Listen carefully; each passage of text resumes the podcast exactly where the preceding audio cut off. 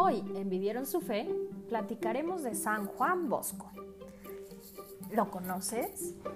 Él es también conocido como el santo de los jóvenes, porque toda su vida estuvo preocupada por los niños y la gente joven.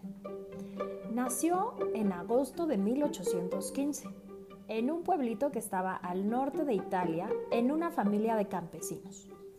Su padre murió cuando Juan tenía solo dos años de edad, así que desde muy pequeño tuvo que ayudar a su mamá para vender productos en el mercado, para estar en la huerta y para hacer todo lo del campo. Era muy despierto y vigoroso. Su mamá, Margarita, le enseñó a rezar y lo preparó para recibir la comunión, la confirmación y todos los sacramentos. Con esto le transmitió a su hijo una gran fe. A los nueve años, San Juan Bosco tuvo un sueño que quedaría grabado para siempre en su memoria.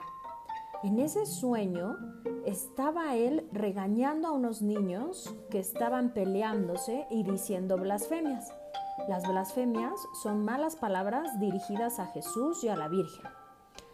Cuando él estaba regañando a esos niños, se le apareció un hombre que le explicó que así no se hacía, que primero debía hacerse amigo de esos niños y por la bondad y el amor corregirlos.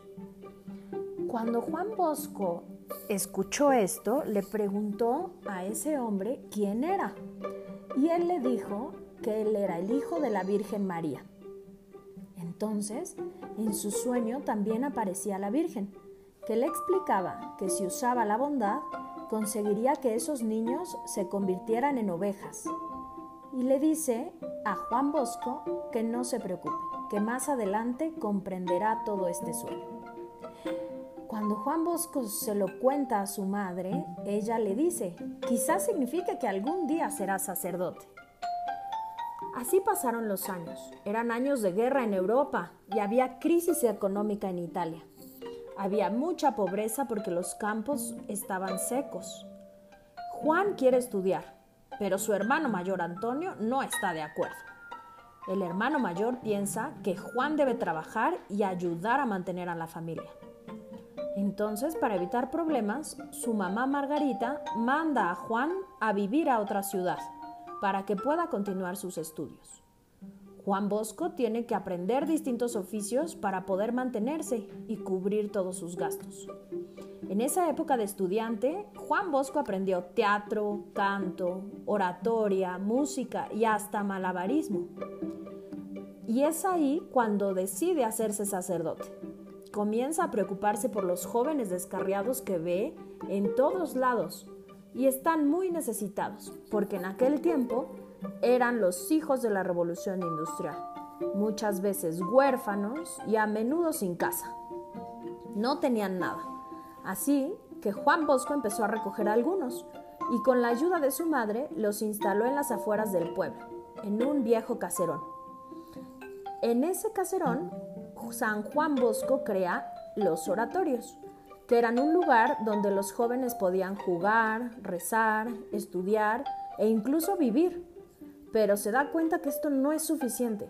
Esos chicos abandonados necesitan aprender un oficio y entonces organiza los talleres, que los hace de zapatería, de carpintería, de encuadernación.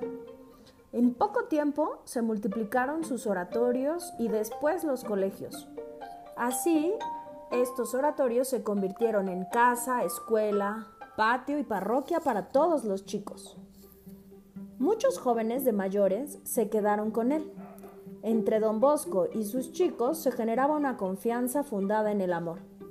Y desde entonces millones de niños y jóvenes han recibido educación y apoyo de don Bosco y de las personas que continúan con su obra, que se llaman los salesianos. Y del lado de las mujeres se llama las hijas de María Auxiliadora. ¿Te gustó la vida de San Juan Bosco? Pues mira, así como Él, busquemos siempre la corrección a través de la bondad y el amor. Siempre evitemos las pleitos y procuremos dar con amor todo lo que podamos para enseñar a los demás. Nos escuchamos pronto. Adiós.